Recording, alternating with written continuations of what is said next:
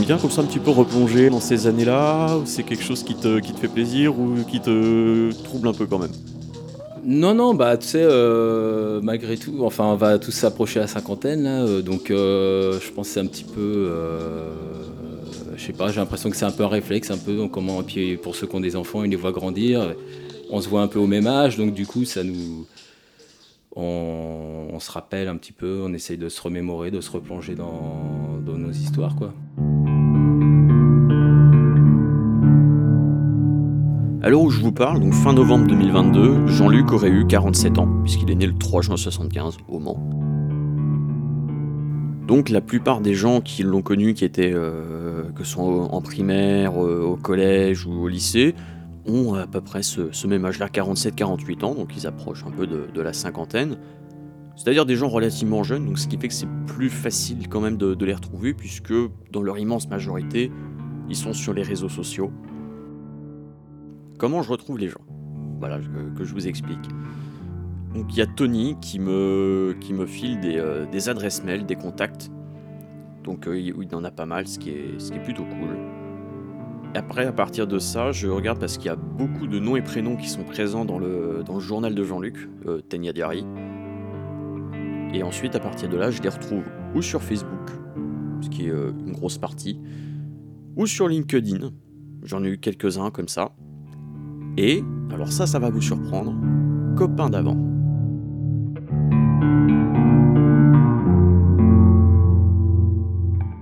Alors je ne sais pas si vous vous rappelez, peut-être pour les gens qui sont un peu de ma génération, qui ont plus de 30 ans, vers 2007-2008, il y a eu une espèce de petite période où, euh, un peu entre la fin des skyblogs et le début de la démocratisation de Facebook, il y a eu une petite période où euh, beaucoup on a eu un compte copain d'avant, c'est-à-dire un site vraiment qui est, qui est très mal torché.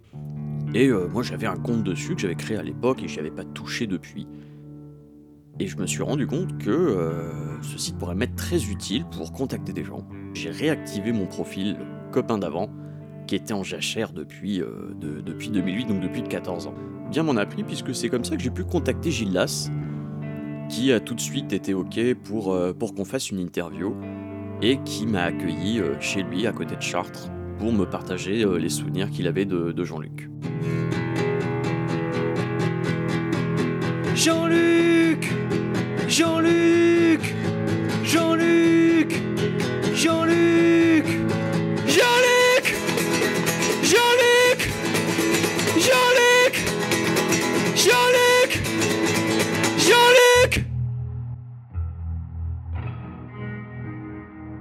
Gildas est venu me, euh, me, chercher à la gare et du coup là je suis chez lui, il prépare un café très gentiment et il m'a sorti tout un tas de lettres donc là, je voyais qu'il y a un truc euh, d'Acid House, donc euh, vraiment qui date des scouts, puisque donc, euh, ils se sont connus dès 87. Ils avaient été scouts, non, c'est toi qui me l'as dit, de septembre 87 jusqu'à août 91, je crois.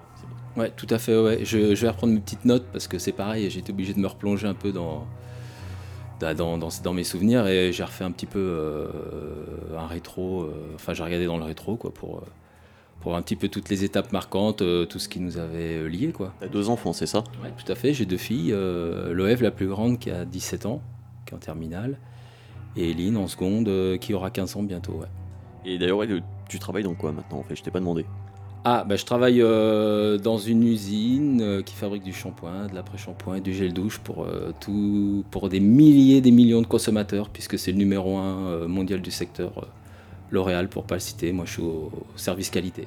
D'accord. Ah oui, donc c'est es ouvrier ou tu euh, Moi, je suis technicien, technicien euh, qualité, ouais. D'accord.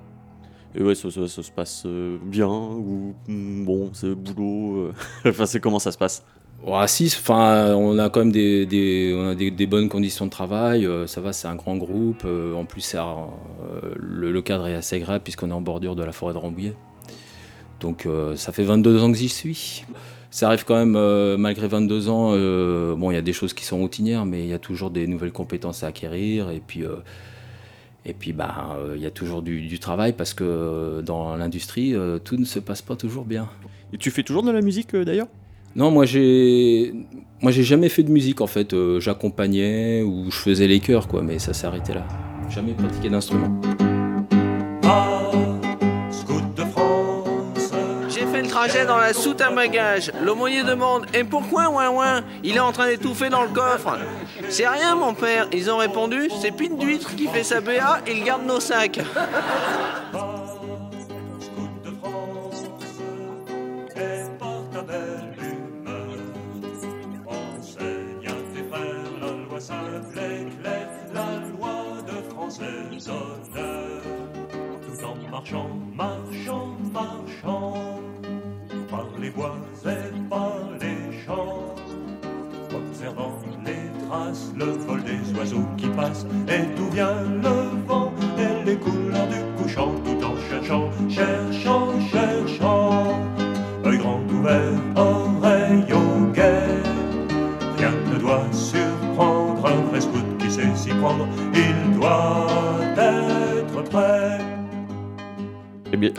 Originaire du Mans, c'est ça?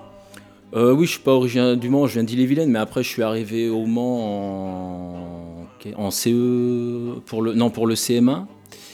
Et donc bah, Jean-Luc, je l'ai plus côtoyé, euh, enfin je l'ai plus côtoyé, je l'ai rencontré euh, par les, scouts de France. Donc on était tous les deux, avec d'autres hein, évidemment, à une troupe qui n'existe plus maintenant. C'était la deuxième Le Mans, groupe Guilmer, qui était basé en centre-ville, quoi, euh, qui dépendait de l'église de la Couture, non loin de la préfecture. Donc c'est là où on s'est rencontrés. Au début, on est parce que chez les scouts, on est répartis en, équipes en fait. Donc il y a, on est, je sais pas, on était trois ou quatre équipes, peut-être de 5-6 quoi. Donc on n'était pas dans la même équipe, mais ce n'empêchait pas de se, rencontrer puisqu'il y avait régulièrement des rassemblements. Et je pense que c'est la, deuxième année, donc j'ai plus les dates en tête, mais euh, c'est vraiment là on a dû se retrouver non, c'est à la suite d'un camp qu'on a, enfin, à la suite d'un camp que ça, a vraiment concrétisé euh, notre amitié parce que bah, il était branché musique, euh, il avait des, dons artistiques. C'est vrai qu'il nous faisait pas mal de dessins. Euh, je me rappelle, il avait fait des, un drapeau pour son, pour son équipe justement. Et puis, bah, on, a, on, appréciait les, les, mêmes, les mêmes choses, quoi, le même genre d'humour, notamment les, les, nuls qui nous ont énormément rapprochés. C'était les débuts de Objectif Nul. Ouais, voilà. Ouais, ouais à des millions d'années bureaux de la Terre, un équipage, Zetoun, Panty, Syntax-Erreur, le mercenaire et le capitaine Lamar, dérivent toujours dans le cosmos à bord du Libérator. Leur objectif Nul. Moi, ça me rappelle mon voyage de noces. Avec Thérèse. Bah, moi, j'ai quand même pris un flingue parce que on sait jamais. Hein. Mais pourquoi un flingue, ami? Que peut-il bien nous arriver? On ne sait jamais. Pourquoi Il n'y a aucune raison d'avoir peur? Il faut toujours que vous dramatisiez. C'est vrai ça. Il faut toujours qu'il dramatise. Il est de 75, donc 87, euh, il avait 12 ans, et toi, si t'as un an de plus, t'en avais 13. Ouais, voilà, euh, avec Jean-Luc, nos années scouts, euh, ouais, ça a démarré en 86, septembre 86 jusqu'en 91. On avait fait un camp à l'été, été 87, non, été 88 plutôt. Et c'est là où on s'est, on s'est, on s'est, on s'est très, très rapproché, quoi. Et puis après, l'année d'après, par contre, on a été dans la même équipe. Donc là, on s'est encore plus rapproché. Alors, faut savoir que, ouais, voilà, chez les scouts, en fait, euh, donc il y a des week-ends qui sont organisés régulièrement, où on est ou en, ou en équipe ou tous ensemble. Parfois, il y avait un thème. Je me rappelle, une fois, on avait fait un week-end. Euh, on avait fait un week-end, on avait fait une grande affiche euh, sur tous les types un peu, c'est un peu, on avait la prétention de montrer un peu tous les genres de, BD qui existaient, euh, et puis un petit peu aussi l'histoire de la BD, comment c'était né, etc. Sur une grande planche, une grande, affiche. Alors évidemment, ce thème-là, c'était un peu Jean-Luc qui nous l'avait soufflé, quoi. Donc ça, ça allait du comic strip américain jusqu'à la BD franco-belge, etc. Et puis il y avait une autre fois aussi, là je donnerais cher pour retrouver cette cassette parce que on avait, ça c'était toujours avec l'équipe. On avait aussi eu un projet, d'ailleurs sous, euh, c'était aussi une idée de Jean-Luc. Il connaissait euh, le frère de quelqu'un qui était animateur euh, sur une radio qui n'existe plus, une radio associative du Mans qui s'appelait Radio Onyx. Et on avait pour projet, c'était par les scouts quoi, on avait pour projet de, faire une émission. Donc on avait enregistré une cassette comme pilote qui n'a jamais été diffusée. Il y a à peu près une demi-heure de programme. Alors on avait choisi les, les musiques dans la, dans la discothèque de son grand frère, Jean-Luc. Donc c'était des 33 tours. Alors je me rappelle, il y avait du Art of Noise, il y avait, euh, il y avait Renault, justement, la chanson Manu. Et moi, j'avais, j'avais une rubrique un peu jeux vidéo. Et j'avoue, euh, les autres, je sais plus ce qu'ils avaient trop comme rubrique. Jean-Luc, c'était peut-être sur la BD, euh, parce qu'il était déjà énormément branché euh, BD. hein. Je sais pas quand est-ce qu'il a été, quel âge il avait la première fois qu'il a été au festival d'Angoulême, mais ça a été assez tôt, quoi. Peut-être en troisième, quelque chose comme ça. C'était un peu comme, comme le, un aboutissement de l'année, puisque ça lui permettait. Je sais qu'il était assez proche de, de gens qui, la maison d'édition, l'association. Après, grâce à Jean-Luc aussi, euh, c'est vrai qu'on a bah, c'est lui qui m'a branché sur, sur Akira. Donc vraiment le premier manga qui a été distribué en France. Donc ça c'était euh, vraiment euh, 89, 89, 90. Euh, et donc c'était un petit, il y avait un petit fascicule d'une vingtaine ou trentaine de pages euh, tous les mois quoi. Donc fallait, fallait, fallait attendre quoi. Et j'avais pas eu les premiers numéros. Donc il, me les avait récupérés chez Glénat euh, au stand, euh, au stand à Angoulême quoi. Donc c'est vrai que Ouais, ils avaient dû, il avait dû démarrer en troisième, lui, je pense, à aller à Angoulême. Qui adieu l'atelier. Le camp les remplace avec ses feux à la veillée. Ne tourne pas la tête, un scout regarde en avant. Un scout regarde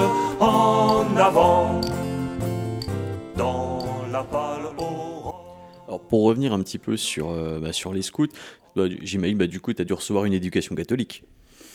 Euh, tout à fait, oui, oui. euh, alors oui, éducation catholique, mais je dirais, bah, comme la majorité, me- mes parents, bon, c'est vrai qu'ils sont, croyants, donc on, a, on a tout le temps été à la messe, mais si tu veux, c'était moins, moins prégnant que, que dans la famille de Jean-Luc, où je sais qu'avant chaque repas, ils lisaient un petit texte, où ils avaient une petite parabole et tout ça. euh, moi, c'était quand même beaucoup moins oppressant. Mais oui, on a eu une religion, on a eu une... euh, bah oui, et puis les scouts, alors contrairement aujourd'hui où l'aspect euh, religion chez les scouts euh, et guides de France est moins marqué, aujourd'hui, à notre époque, nous, c'était, c'est vrai que c'était un mouvement catholique, ça c'est clair.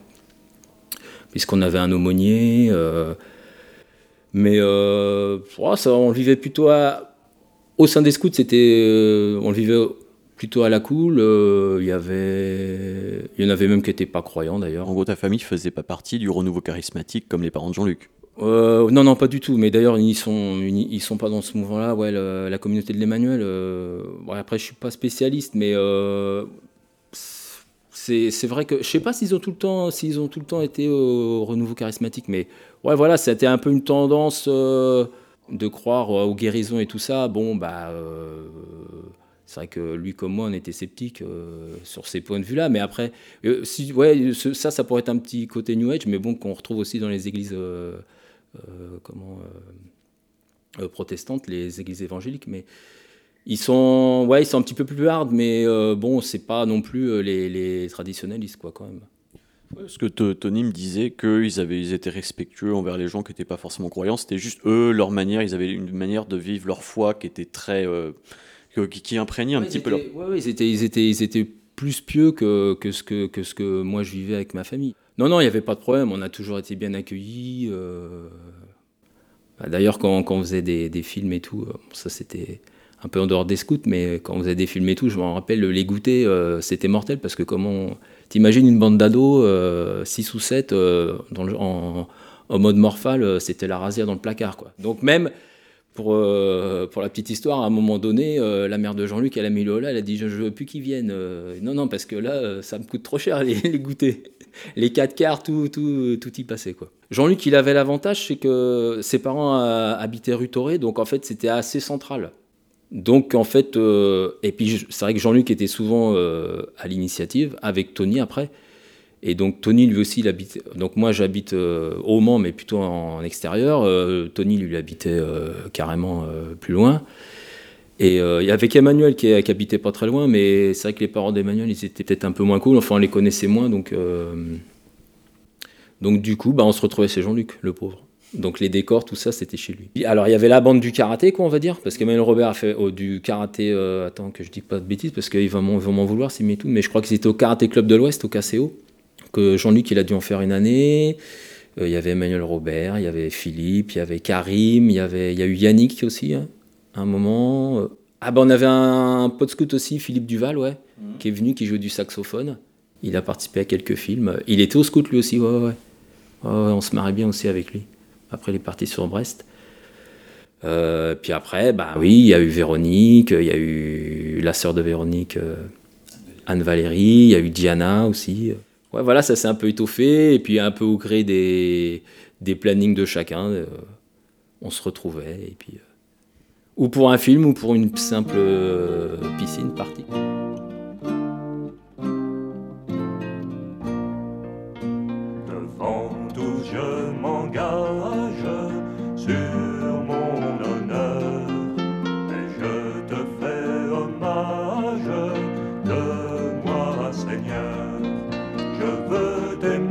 Sans cesse de plus en plus. Protège ma promesse, Seigneur Jésus. Je jure de te suivre.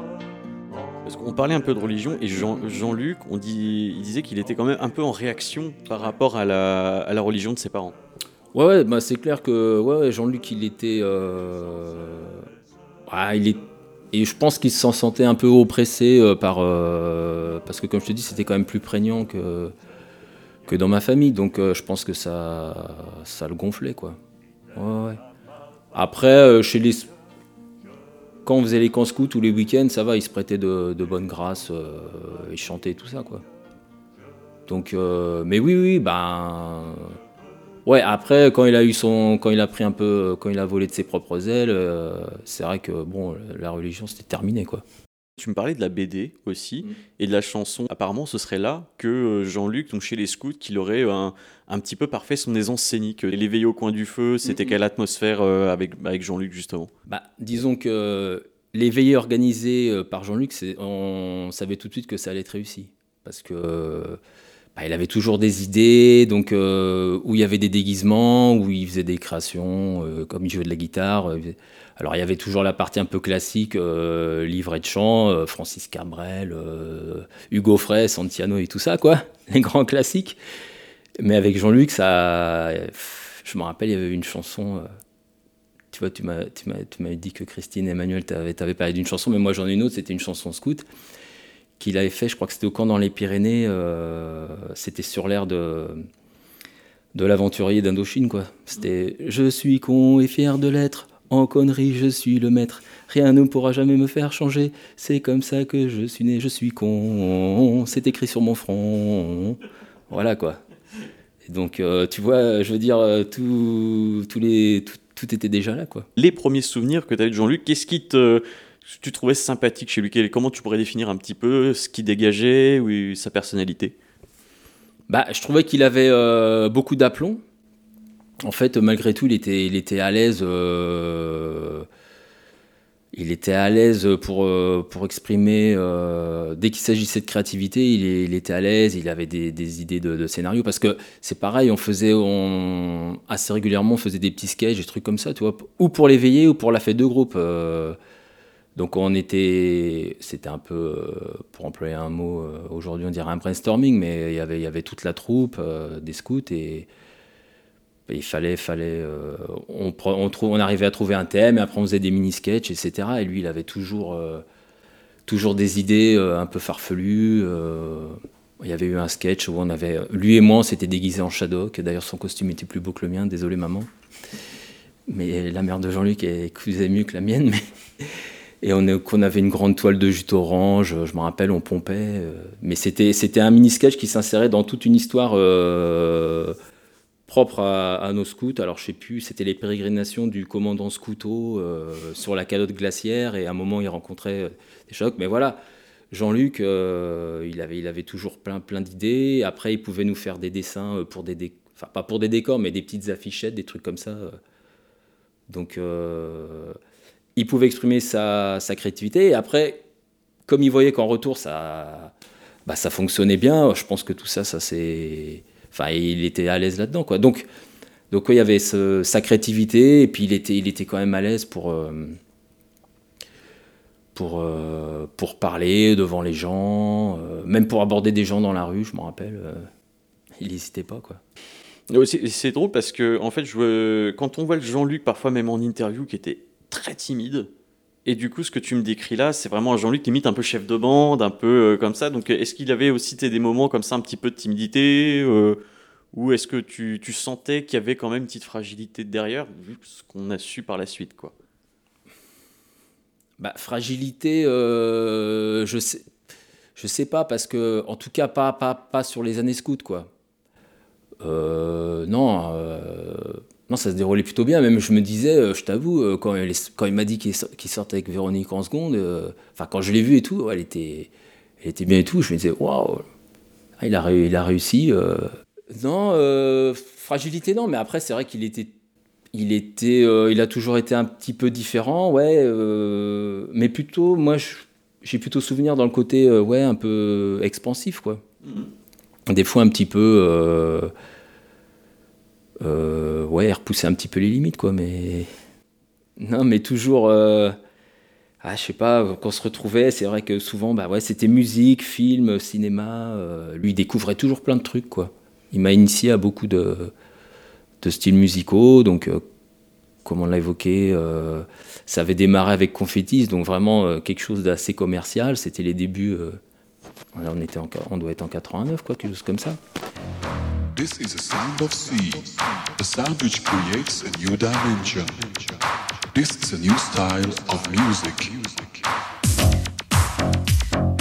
This is a sound of sea. This is a sound of sea. Les débuts de- du New Beat, euh, Acid House. euh, donc on s'était tapé des délires, là, comme je t'ai montré sur le dessin. On- on- oui, parce qu'on était aussi branchés films d'horreur. Donc euh, comme ça, euh, on cumulait un petit peu, on se, faisait, on, faisait des, on se racontait des petites histoires, des scénarios comme ça. Et puis euh, la petite blague avec le- toujours le même gimmick à la fin. Oh, tu sais, entre copains d'Acid House, quoi. Et puis après, ouais, de, je sais pas comment c'est comment c'est glissé euh, de des prémices de musique électronique, on est passé euh, ouais, au rock alternatif. Parce que c'est assez naturellement, euh, ouais. Parce que ouais, on est vraiment dans la fin des années 80, comme tu dis, il y avait le New Beat, donc euh, tout ce qui était acid house, qui était un petit peu émergent. Euh, il y avait aussi bah, le, le rock alternatif français, donc euh, tu parlais de, des, des Berus, de... Ouais, bah ouais, voilà. Alors, le, c'est vrai que ce mouvement-là, euh, les têtes d'affiche, c'était surtout Mano Negra et puis les Négresses Vertes. Euh, Mano Negra, ça cartonnait. Et puis après, on va dire pour les, pour les puristes, les plus euh, punk, euh, il y avait, euh, mais qui avaient quand même beaucoup de succès, oui, euh, surtout Berrurier Noir, Ludwig van 88. Après, il y a eu Les Garçons Bouchés, Bébé Doc et autres, quoi. C'était par cassette audio, en fait. C'est des cassettes audio, vous vous donniez. Et en fait, bah, quand tu quand avais une culture un petit peu alternative, justement, dans ces années-là, comment tu faisais pour trouver des choses qui t'intéressaient toi? Par exemple, c'était quoi tes références que tu aimais écouter pour connaître un petit peu de nouvelles choses? Bah c'était ouais c'était c'était surtout par euh, par le lycée. Quelqu'un faisait écouter une cassette et après euh, bah tu tu t'arrivais à la dupliquer quoi. Donc il y avait ça et puis après euh, c'est vrai que quand quand t'étais un peu comme ça dans dans le rock alternatif bah je veux dire par rapport à aujourd'hui parce que donc moi du coup c'était c'était c'était l'équivalent de la seconde quoi. Bah je trouve qu'on était quand même je sais pas j'ai l'impression qu'on était plus politisé quoi. Déjà peut-être par rapport aux années collège où il y avait eu, euh, c'était la, la grande période, euh, on avait donné du riz pour l'Éthiopie et tout. C'était là, il y avait eu euh, les manifs touche pas à mon poste et tout. Je me rappelle au collège, beaucoup avaient et le bandana de Renault et le fameux badge avec la main touche pas à mon poste. Touche pas à mon poste. Oh là mon dieu. Ah non non non, touche pas à mon pote, pardon. Et après, ouais, non, on était, on était assez politisé, quoi. Euh, franchement, c'était, euh, je me rappelle, il y avait un mouvement qui s'appelait le Scalp. Donc, c'était, voulait dire section carrément anti-Le Pen. Et donc, c'était à fond, à fond euh, contre le Front National, quoi. Et donc, pour ma seule année de seconde au lycée Montesquieu que, que j'ai effectué, euh, ouais, ouais, je me rappelle, il y avait. C'était un peu la petite guerre, c'est marrant que me faire penser à ça, mais il y avait des punks, enfin, punk ou pseudo-punk, euh, euh, qui, voilà, des- qui allaient euh, à la sortie de Sainte-Croix pour euh, provoquer, pour. C'était la petite guerrière, on va, on, va, on, va, on va aller faire, faire chier les bourges et tout ça, quoi. Donc, sous-entendu qu'ils étaient plus, plus à droite, en tout cas, que, que nous, quoi. Et pourtant, tu étais à Montesquieu. Qui est- En fait, en gros, pour les gens qui connaissent pas trop donc les lycées un peu du Mans, c'est vrai qu'il y a les lycées de centre-ville où tu as Bellevue qui est de gauche et Montesquieu qui est les Bourges. Ensuite, donc, bon, il y a les lycées vraiment cathos du style Sainte-Croix, Notre-Dame et compagnie. Et euh, pas mal de lycées un petit peu en périphérie. euh. Euh, bah, tu vois, alors, tu me dis Montesquieu était classé plutôt à droite, mais il y avait quand même euh, quelques punks qui, qui arrivaient à, à vivre là-dedans, quoi. Et c'était. euh, Donc on était assez, ouais, voilà, on était assez poli-. Bon, euh, forcément, c'était à, l'emporte-pièce. hein. Et donc, bah, ce qui était étonnant, et ben Jean-Luc, il bah, faut croire que nos chefs étaient quand même assez tolérants parce que on pouvait amener de la musique et euh, il a converti pas mal de, scouts euh, aux Berruriers Noirs et autres quoi. Donc ça restait assez ouvert quand même. Et euh, tu me disais aussi que Jean-Luc était antimilitariste et qu'il y avait une, euh, partie d'une chanson qu'il voulait pas chanter. Ouais, euh, y a une dans, la promesse scout qu'on chante assez régulièrement. Alors je sais plus, c'est la troisième ou deuxième ou troisième strophe. Il y a effectivement il y un couplet qui commence par fidèle à ma patrie, je le resterai tous les jours de ma vie, quelque chose comme ça. Quand on arrivait là, et ben Jean-Luc il se taisait et il reprenait quand, quand le passage lui convenait quoi. Mais, euh, Un peu toujours un petit peu en ouais un peu en réaction aussi quoi. mais c'est qu'il avait ce, ce côté provoque, mais ça avait l'air de plutôt bien passer parmi les gens qui, qui dirigent euh, chez les scouts. Ah oui, oui, oui euh, bah, auprès des scouts, bah, de toute façon, euh, déjà, la famille de Jean-Luc, elle était assez connue. En plus, il habitait vraiment à deux rues de- du QG de, de la deuxième Le Mans. Donc, je vois bien que peut-être son grand frère n'était pas passé, mais je crois que sa sœur, elle avait été chef-taine. euh, et puis après, son plus jeune frère euh, était aussi scout. Donc, euh, non, franchement, ouais, ça, ça passait bien. hein. Ouais, ouais, j'ai pas souvenir. après, si, il y, a eu- y a eu le camp en Écosse où là, bon, euh, il y avait eu un petit accrochage, mais avec un, avec un, un autre scout, quoi. Mais voilà, quoi. C'est vrai, que- c'est vrai que des fois, il pouvait, ouais, des fois, il pouvait passer, passer un peu les bandes, quoi, se laisser emporter. Mais bon, euh, faut dire aussi, euh, 17, 17, 18 ans, euh, t'as pas toujours la maîtrise euh, de, t'es plus impulsif. Non, le camp en après, c'était, vraiment une super expérience, mais euh, le camp, il a duré deux semaines, on a eu euh, 13 jours de pluie, quoi. Donc moralement, c'était hyper dur parce qu'on était en tente, on, a, on se baignait dans une cascade et tout. Bon, ben, ça nous a fait des souvenirs extraordinaires, par contre. Tu vois, ça me fait penser, il avait flashé sur un groupe, surtout sur la chanteuse, je sais plus comment elle s'appelle, mais le, groupe, c'était Transvi- Transvision Vamp.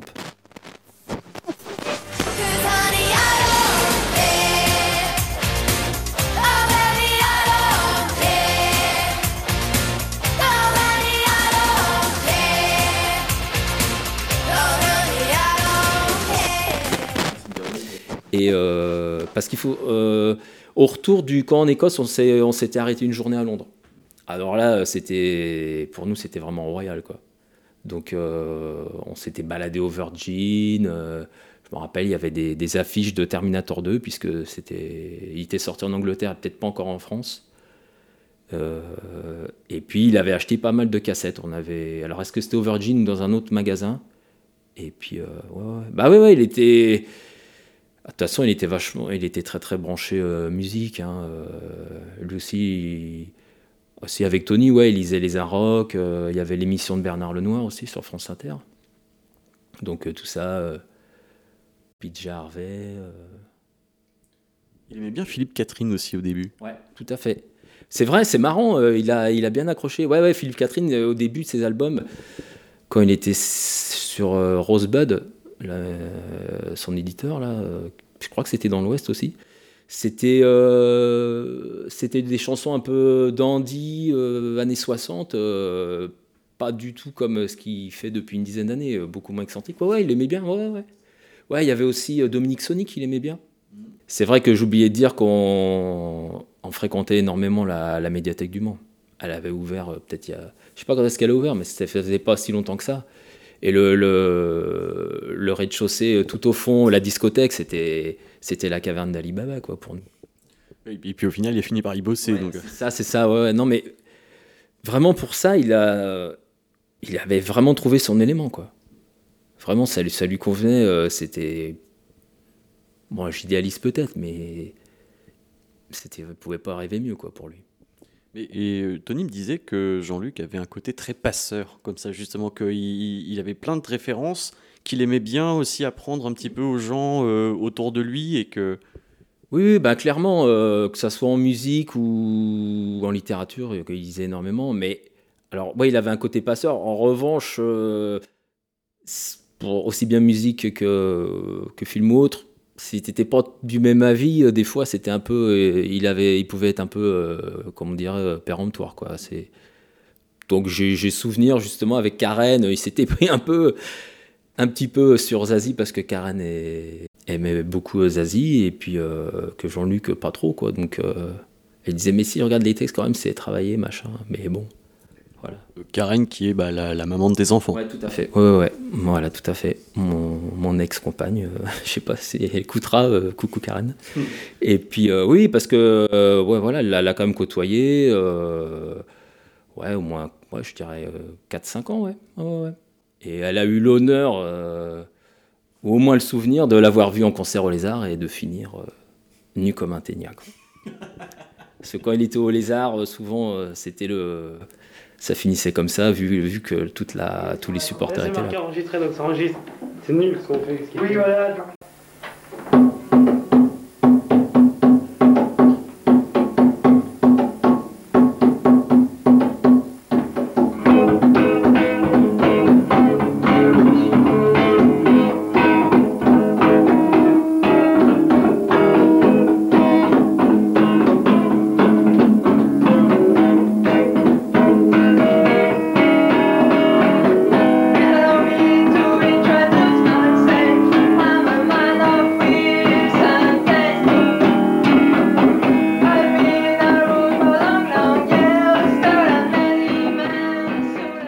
Que vous venez d'entendre, c'est une reprise de Sympathy des Rolling Stones, qui a été euh, faite par Jean-Luc et Gildas en 91. Il fait partie des, quelques vidéos que Tony Papin a mis en ligne sur sa chaîne YouTube, euh, qui sont vraiment des vidéos d'archives de, de VHS qu'on était numérisées. Vous pourrez voir euh, Jean-Luc et Gildas adolescents qui, qui reprennent cette chanson dans la salle de bain de, de chez Jean-Luc, donc rue Torré, au Mans. Vous retrouverez la, seconde partie de l'interview de, Gildas lors du prochain épisode. Là, j'ai voulu davantage me concentrer sur les scouts pour, euh, plusieurs raisons. Parce que déjà, c'est que moi, c'est un univers qui m'est complètement étranger, parce que je suis, suis pas croyant, et c'est vrai que j'ai pas du tout été éduqué dans, la religion catholique, ni quoi que ce soit, j'ai pas été communié, donc euh, c'est un, un milieu que, je ne connais pas. De, savoir un petit peu quel genre d'ado justement était Jean-Luc, ce côté à la fois très créatif, euh, un peu chef de bande, euh, je, trouvais ça bien de pouvoir euh, explorer un petit peu ça. Et pour l'instant, se focaliser un peu sur l'adolescence de Jean-Luc. Donc, euh, normalement, dans les prochains épisodes, euh, on pourra entendre d'autres amis de Jean-Luc de la même époque. Je mets toute mon énergie pour, euh, les retrouver, pour caler des interviews. Et normalement, lors du prochain épisode, vous pourrez entendre un de ses amis euh, du collège qui, euh, qui a une vie assez incroyable puisque maintenant il vit à, il vit à Philadelphie. Donc ça va être une interview Zoom cette fois-ci, pas, pas en vrai.